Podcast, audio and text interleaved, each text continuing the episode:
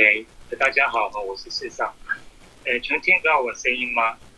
有，可以哈。嗯。因为我现在我我并没有用那个 Clubhouse 嘛，那我刚加入失败了，所以我现在还是。没关系，我帮你扩音。哦，好好好，OK。声音如果可以的话，我想我就这样进行哦。嗯，我想我我今天呃其实很，我也是来学习哦。我想我跟大家一起。尤其是跟几位在第一线服务的呃这些很值得敬佩的工作者们，就是看到我看不到的那一面。那呃，我我可能今天只能就在地人的角度吧。我我可能有两个身份，一个是从小就在邦卡长大，那呃一直到现在没有离开，那而且。可能认识我的朋友都知道，其实我家就住在 Manga 的那个被污名化最严重的那个里里面。那呃，这个如雷贯贯耳的里就叫做宝兜里。我不晓得大家呃是不是已经遗忘了这个名称啊？这个宝兜里这三个字，曾经在台湾的历史上，它是呃可以说。臭名远播吧，它已经变成是一个一个里，变成了一个地方的性产业的代表，或者是说变成了所谓的娼妓嫖客的代表。那全台湾人，当全台湾人会跟你开玩笑的说，呃，这些可能是娼妓，或者是说呃去去嫖啊，然后去开房间啊，呃等等的这种玩笑议题的时候。那可能后面都会加上一个“包兜里”这三个字。呃，即便是远在屏东、远在高雄，它已经变成了这样子的一个茶余饭后的一个呃拿出来当做笑料的一个地名这样子。那我就住在这个里面，而且可能呃更，我想更为什么会更急迫的想要去为邦嘎澄清一些事情？大概也因为，呃，我自己的祖父，可能有些朋友知道，我祖父就是宝都这个臭名远播的宝都里里长的里长，那当了呃四十年四十年的里长，那可是他并不是一个大家想象中的那样子的一个，呃，在所谓的情色地带，然后他呃家里面就干这样子的。就开这样子的，可能是呃，畅聊妓院，或者是所谓的查波金。那呃，我们完完全是一个很平凡的家庭，非常平凡的家庭。那为什么平凡的家庭里面，祖父会跳出来做这件事情？是因为他想要跟安嘎的呃黄、安嘎的黑，想要去做一些抗衡，因为他觉得。曼嘎是一个很美的地方我祖父是呃，等于是日治时期，但是实际上也是清代末期的出生的人，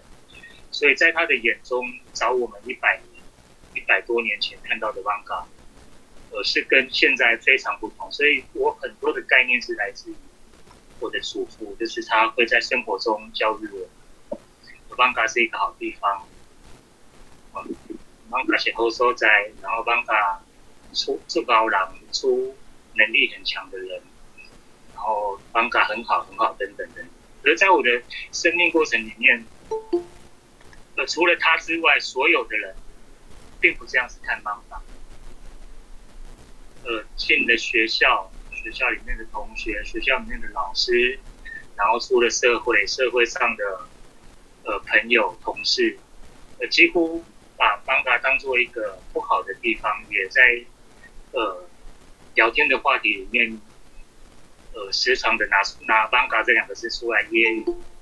某一种可能跟刻板印象有关系的的的一种讽刺笑话这样子。那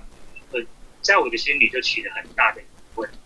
就这个邦嘎，这个我祖父认知的邦嘎，到底跟外界看到的那个？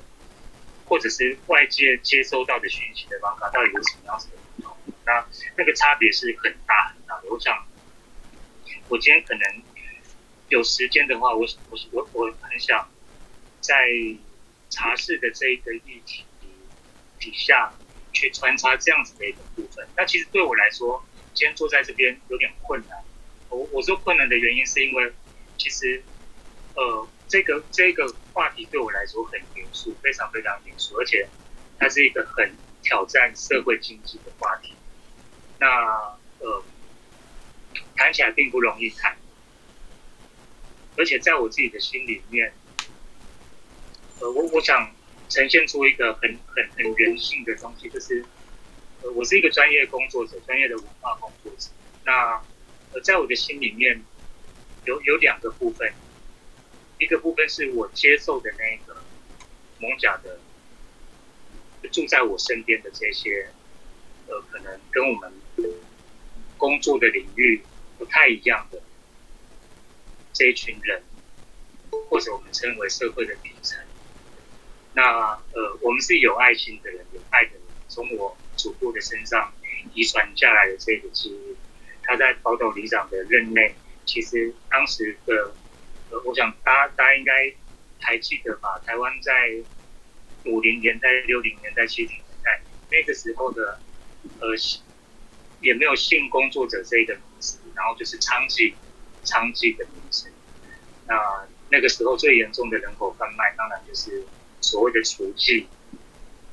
对吗？大家记得吗？然后所谓的，呃，这个。那个时候还不叫原住民哦，就是山地姑娘被推推到这个银湖火坑里面的故事，呃，层出不穷。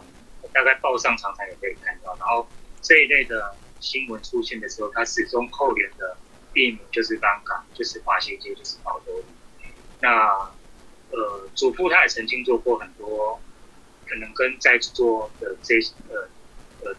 很值得敬佩的各位工作者一样的事情，就是他会到。这个所谓的仓疗里面去把雏妓抢救出来，然后救回家，就在家里面照顾，然后再慢慢协助他们，看看怎么回到呃社会上去，或者么回到家庭上去。那不过那个时代，我想都是一种很很没有组织性、没有系统，或者是说它是呃只能走一步算一步的一种拯救方式。所以呃。也做得很辛苦，那也受到了嗯邻里之间或者甚至是一个家族之间有时候的不谅解。好，那呃在这这个过程中间，当然也就是我说的那个两面性。有一面性，我是在想我应该怎么去看待这件事情；另外一面，当然是我很希望外人好好的来认识 Manga 它到底是什么样的一个地方，就是。我们为什么，呃，就大家住在一起，就是我家是包斗里的，那巷尾就是一些所谓的红灯户、绿灯户、茶包厅，啊，然后，呃，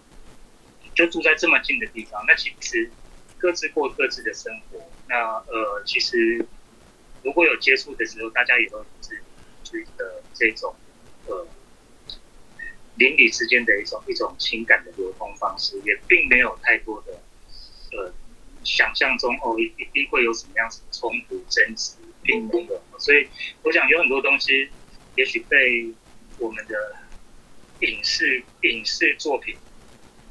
不断的加诸了刻板印象在蒙甲的身上。我所以，我这边不免也要提一下，呃，我们台湾的影视工作者那个文本应该要稍微去努力一下的，就是。蒙甲有很多故事可以谈，但是每每遇到“蒙甲”这两个字的议题的时候，要不是黑帮，要不就是这些呃情色，那那个情色又不是真正去理解，而是只是把它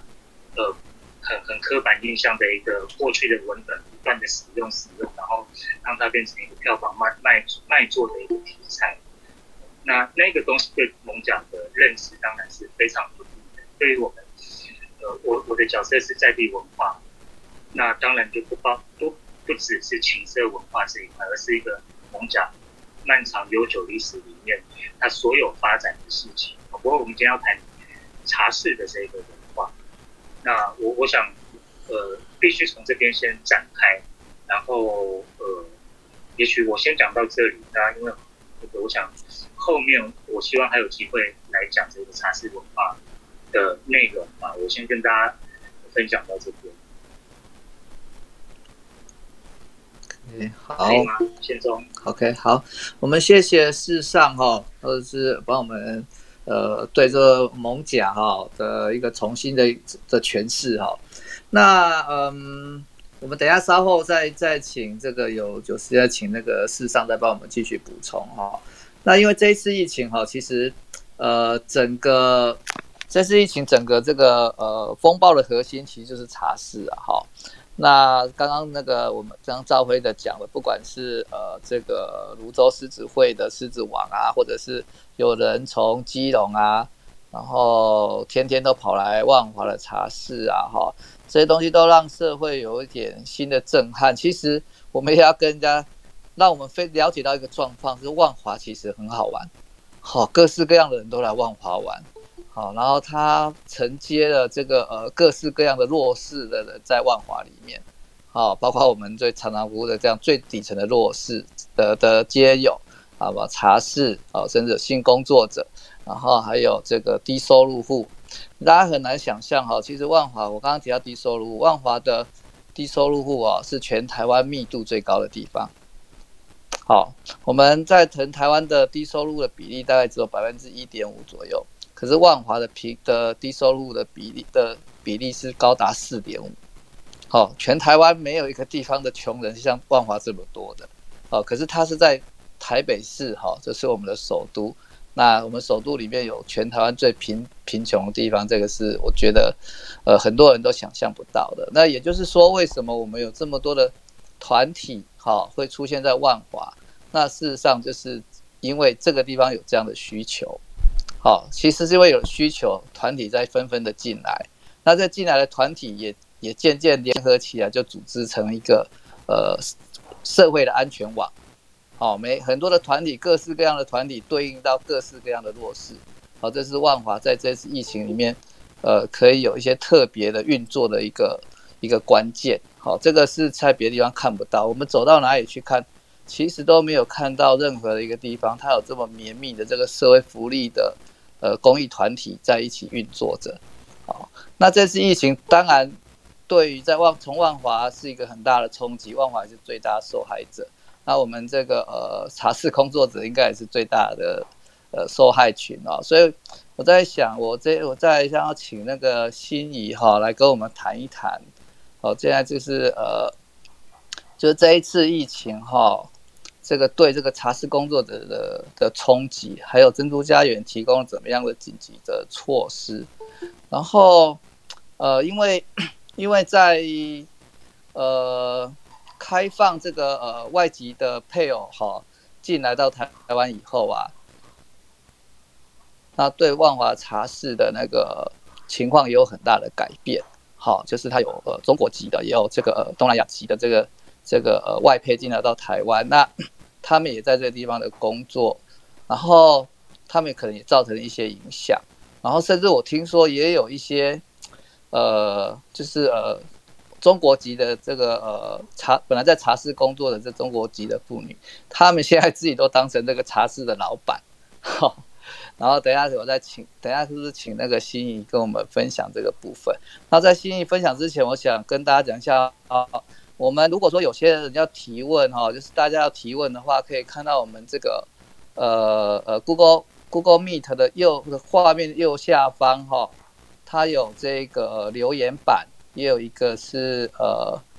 呃三角形圈圈跟四方形最右边哈，它按下去有一个问答问与答，都可以在上面提问，然后我们呃就看时间，然后帮大家回应这个问题哈。那我再，所以我们现在就请心仪跟我们聊一聊，好不好？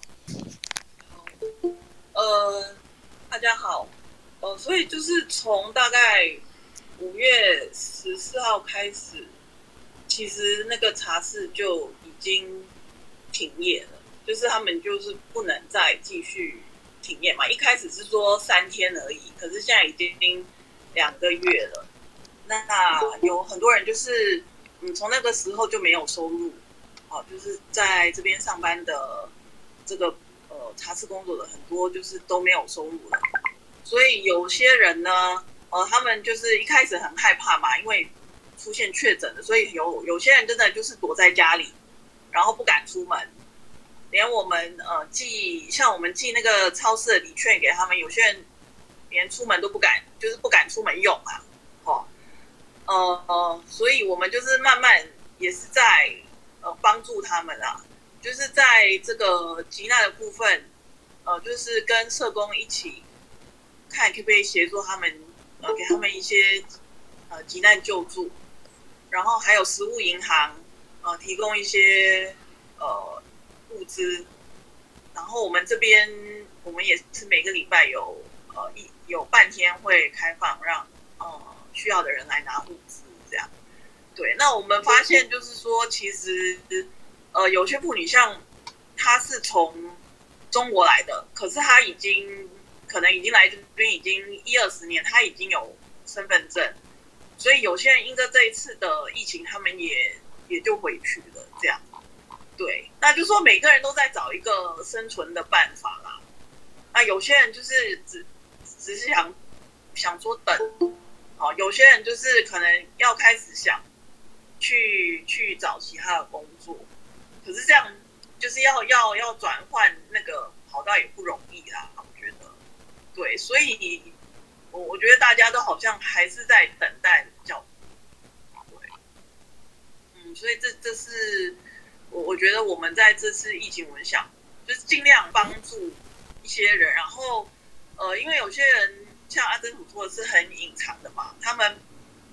不习惯就是透露自己的家庭背景。或者他们的的困境啊，要他们跟社工谈，其实是很很难的哦。你你你提到社工，你提到说呃要他申去申请什么纾困还是什么，他们都会很退缩。对，所以呃在这个部分，可能他们也是有资讯落差嘛，哦或者没有办法上网等等，不会用智慧型手机哦，就是有很多现实的一些呃，实际上也要他们。他们要得到一些帮助，也是有有一些困难嘛。对，所以我们的我们珍珠家园有点像是一个桥梁啊，帮助他们去跟这些可能是社福单位还是什么呃衔接这样子。OK，好的。那关其实我们现场还有这个，我想要请一下这个，我要请一下这个呃呃梦影啊，或者是云云哈。或者是可以跟我们分享，因为，因为我们这个呃，我们那天在聊这个事情的时候啊，其实聊到一个就是这个工作权的问题啊，哈。那因为我们看到这个云云他们已经有有了这个一个职业工会嘛，哈，就是有一个就是呃酒店公关的职业工会，那对于这个呃，可能对于这个我们这些姐妹们的保障是比较多的。那我们在万华这个部分似乎是没有这样的一个工会啊，他们的这个工作权其实是还蛮蛮没有被保障到的。那我在想说，这个可不可以与您跟大家分享一下，这个工会对这个呃，就是因为你们是做酒店公关嘛，哈，其实也是跟这个呃陪侍有关系的。那你们是怎么样弄这个工会，然后？工会弄了之后，对这个呃，你们服务的对象是不是这个保障，是不是有比较确确实的出现这样子？云云，你可以跟我们分享一下吗？主要其实，在做工会时最呃，我们角度看一下，可能好。诶，主要做工会的部分，我觉得。它有一个基础的门槛在，而这个门槛是等于说，如果我们要去保障劳工的权益，或者是说要就是协助劳工，然后它有一个基础的门槛，那个门槛在，其实劳保跟健保它是贵的。就是以尤其就是对现在有一些可能收入没有那么好的酒店小姐来说，可台式酒店小姐来说，它都算贵的了。那更何况，我觉得算是可能收入比较低的一些茶室的姐姐们，对他们来说，这个劳保跟健保的费费用应该是更高昂。对，所以这一部分。我们之前刚成立的时候也有想过，应该要怎么样去接触到万华这些姐姐们，但我们发现就其实是很难的。那很难的第一件事情就是，呃，工会。要缴会费，对，那也有就是可能劳健保这是一笔费用，对，那。呃，当然，在这次疫情的情况下，我们近乎是不排他的去协助工作者。对，那在这段时间里，其实我们有接触一些万华的姐姐们，就是我发现一件事情，就是说万华这些姐姐，她其实很多其实不知道万华在地有社服团体存在的。对，那。就是他，就可能依照了可能姐妹分享，一直找找到我们来，然后可能去询问了物资，然后甚至有一些是直接讲说他可能房租要付不起了，然后要被赶出去了之类的。对，那时候呃，对，这还很很谢谢那个珍珠家园，其实有来私讯我们，跟我们说他们那边可以提供一些协助。对，然后但是我们其实接触接接到冠华的个案没有那么多，所以我们就还没有就是联系这样子。对，那。我们这里就有就是协助到一个万华的姐姐，然后那万华姐姐是跟我们讲说，她其实是有确诊过的，对，然后她的这部分是我觉得还蛮蛮蛮蛮心疼的啦，就是她确诊过之后，她去医院治疗就医了，结果十天左右就出院，对，然后其实那时候还有症状，结果卫生局从头到尾只有一通电话关心，对，然后之后也没有医院也没有再追踪。所以其实我们都还蛮就是难过的，对。那后来就是他在就是跟我们讲说房租快付不起，目前是呃他在等说呃疫情结束之后他可以赶快回去中国，或者是说他打完疫苗可以赶快回去中国，但现在不敢回去，原因是因为家里有很老的长辈在，所以他不敢在未接种疫苗之前就回去。对，那目前这是我们协助的一些经历，那我们也有给他。一笔就是负担房租的费用，我们有会给他一笔津贴。对对对，目目前是这样子。OK，我们谢谢云云啊。那 那云云很辛苦哦，我觉得他也很厉害哦。他有上次有提到一个，我觉得我非常佩服的，看他觉得他们要开一个那个呃幼幼儿园，就是专门给这个我们。呃，这个茶室，呃，不是他们酒店公关的这个姐妹们可以呃脱脱音或脱耳的地方哦，我觉得这个应该是可可行性应该蛮高的，然后我觉得你们应该可以可以去做这个这个项目，应该是可以推动的起来，应该大家都会支持的哦。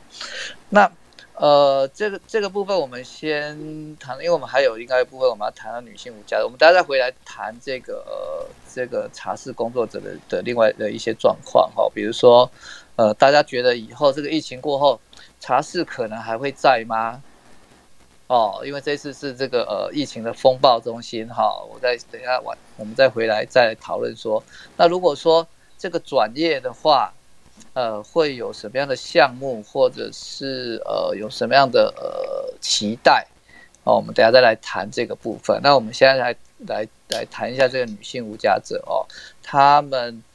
呃，就是撒玛利亚哈。我先介绍撒玛利亚协会，我跟他的渊源哈。其实，在很久以前了，大概是在二零零四年左右吧，那时候呃。有位修女哈，她是菲律宾籍的修女，叫做刘美妙修女，好，应该没错哈。她在台湾开始办了一个东西哈，就是做这个台湾无家者无家者工作的串联。好，她开始办研讨会，就是由民间自己办，就是其实就是有这个萨玛利亚光妇女关怀协会开始办的，也是有这样的开端，所以我们让我们有机会跟全台湾的这个呃无家者的工作者都是有一个。呃，面对面的机会的沟通，哦，这个是我们在台湾，呃，最早开始做这个工作，其实就是撒玛利亚妇女关怀协会。那后来妇女关怀协会就是专门做这个女性皆有的照顾嘛。那我们是不是请这个呃心灵来跟我们介绍一下你们的团体，还有你们这一次在疫情呃爆发的时候，你们的处置的措施是怎么样？好，心灵，再麻烦你啊。好，大家晚安，我是撒玛利亚妇女工协会的社工经理。然后刚刚那个，嗯，谢钟理事长已经有稍微简介了一下我们协会的创立背景，然后那我就稍微再补充一下。然后像刚就刚刚谢钟理事长说的，我们协会创立是由呃刘北妙修女创立的，然后那时候的背景是台湾第一所，也是唯一一所，就是专门。安置女性无家者的一个安置机构这样。那我们协会本来是在台中的，就是安置地点本来是在台中的后火车站，但是那时候就是呃当时的协会同仁还有可能一些长的主呃主管觉得想要提供给女性无家者一个更好的安置环境，所以协会就经过了四年的募款，然后最后是在二零一五年的时候，就是在目现在的安置地方，就在台中的北屯区，然后买了一栋就是三层楼的透天厝这样。是空间没有很大，但是就是协会同仁还有一些善心人士的帮助，就是原本的老旧的透天厝有全面的进行整修，